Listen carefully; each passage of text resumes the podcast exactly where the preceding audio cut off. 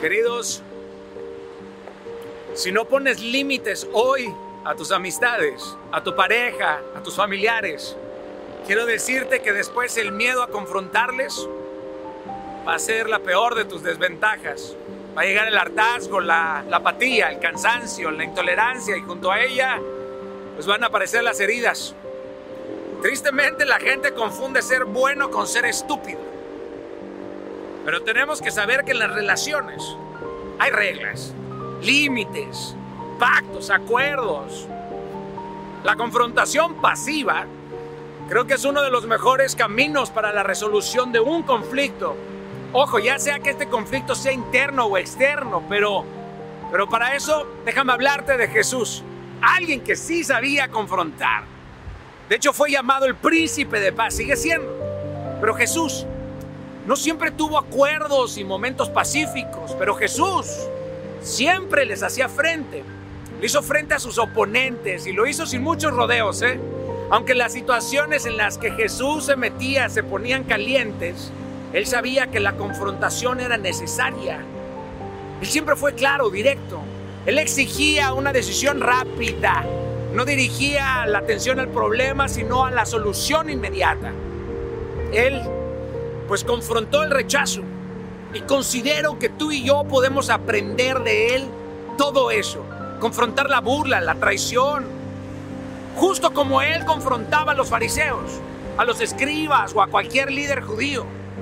Él aprendió que confrontar las dudas de otros era importante y también confrontaba los malos deseos en su contra a pesar de ser llamado el príncipe de paz. Hace poco alguien me dijo que Jesús no confrontaba duramente o directamente. Yo lo he hecho en ocasiones y no me estoy comparando, ¿eh? pero quiero recordarte la forma en la que Jesús confrontaba a la gente. Ustedes son hijos de su padre el diablo. Eso es, eso es Juan 8:31. Eso no es exactamente un piropo. A Pedro un día lo llamó Satanás, agente de Satanás. Al rey Herodes le dijo aquella zorra en Lucas 13:32. A los escribas, a los fariseos, cuántos insultos no les puso en un solo discurso mateano. Jesús los tilda de vanidosos, de pretenciosos, de hipócritas. Y lo repitió siete veces para que no hubiera confusión en el énfasis. ¿eh?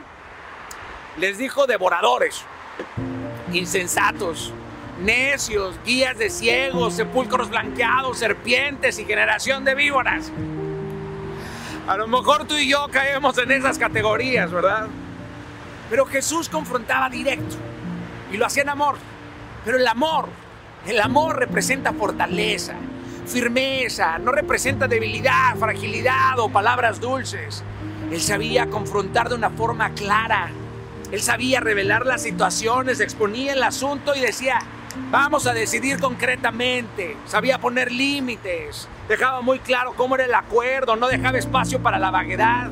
Querido, mira, más allá del justo análisis que tú y yo necesitamos para desmantelar un conflicto o la meditación para abordarlo, tenemos que dejar de postergar las cosas.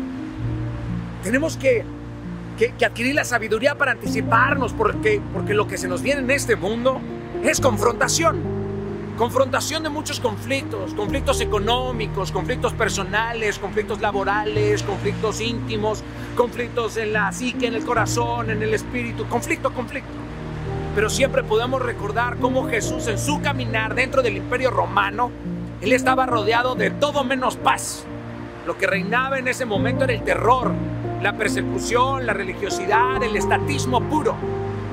De hecho, no hay muchas diferencias del todo con nuestro presente.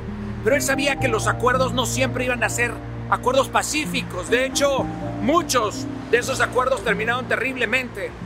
Pero él los encaró frente a frente, cara a cara, cada uno de sus oponentes. Era alguien con carácter, con firmeza. Usaba todas sus herramientas, la retórica, hasta el sarcasmo, en todas sus ponencias y por esa misma razón en solamente tres años, las cosas para Jesús no solamente se calentaron, se pusieron a arder.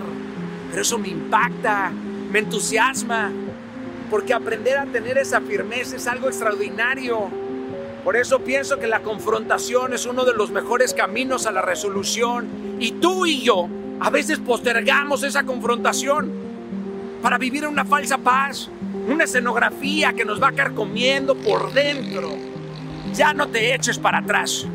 Tarde o temprano vas a tener que confrontar. Y no hay nada mejor que hacerlo ahora, en este momento. Porque si no lo confrontas hoy, pues nada va a cambiar. Es más, puede empeorar.